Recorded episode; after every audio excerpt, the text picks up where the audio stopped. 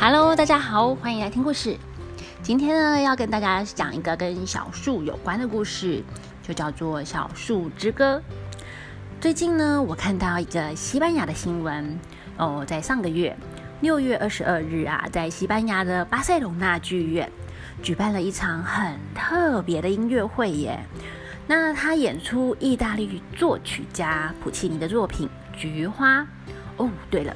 普契尼啊，他也创作出许多脍炙人口的歌剧哦，例如《波西米亚人》《蝴蝶夫人》或《杜兰朵公主》等等。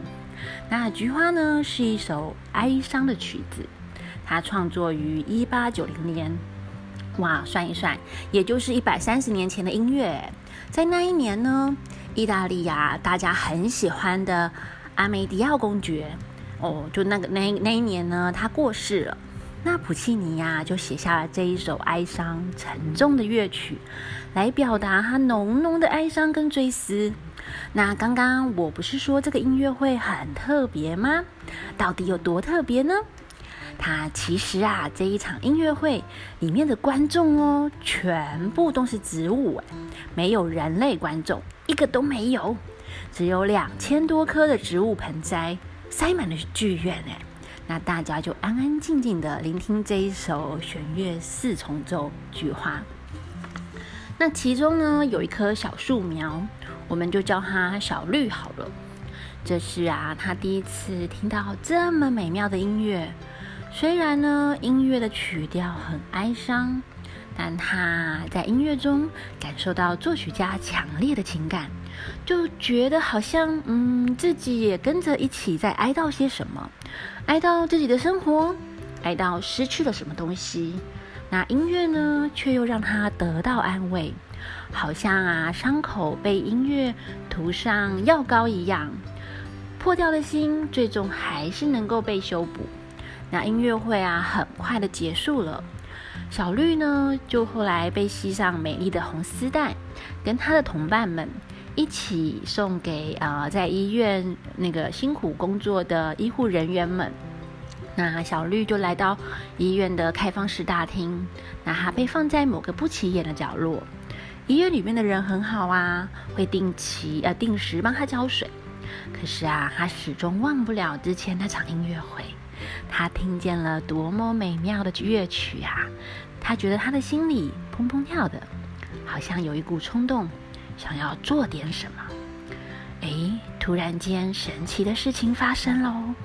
小绿呀，发现它可以发出声音。哎，它试着开始唱歌，在没有人的时候，它会轻轻的唱着。它有时候呢，会哼着轻松快乐的乐曲。在下大雨的时候啊，他也会尝试唱出哦气势滂沱、有慷慨激昂的歌曲。哎，那音乐让小绿很快乐哦。有一天，医院里啊来了一位伤心的妈妈，她坐在大厅里，哦，刚刚好坐在小绿附近的那个角落椅子。那她因为担心而在角落偷偷的哭着。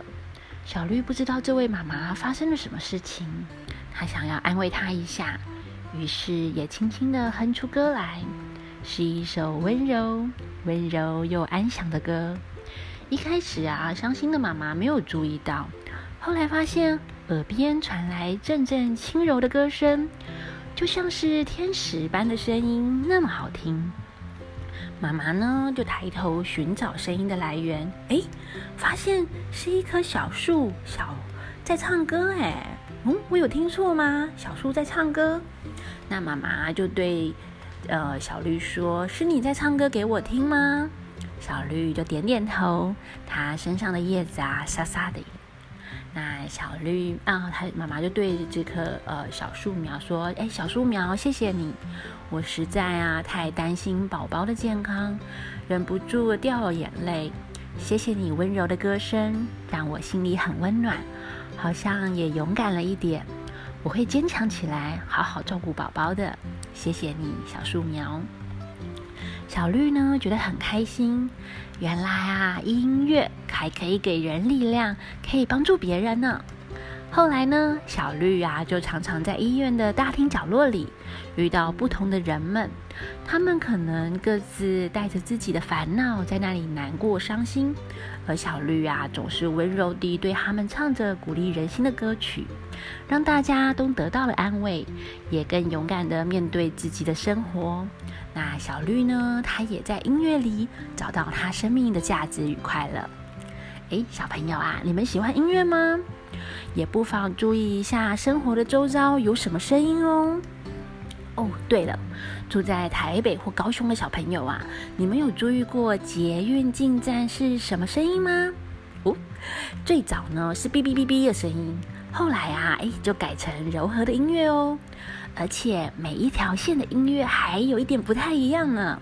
下一次啊，如果有机会搭捷运的时候，也可以注意一下哦。对了，东京的地铁呢也有不同的音乐，而且有一些哈，嗯，有一些站哦，他们的音乐还是流行歌曲耶。那另外许多国外的地铁站里呀，偶尔还会遇到有音乐家在演奏呢。我有一次啊，在巴黎的巴士底站，居然遇过一组弦乐团在演奏，哎哎，真是太神奇了。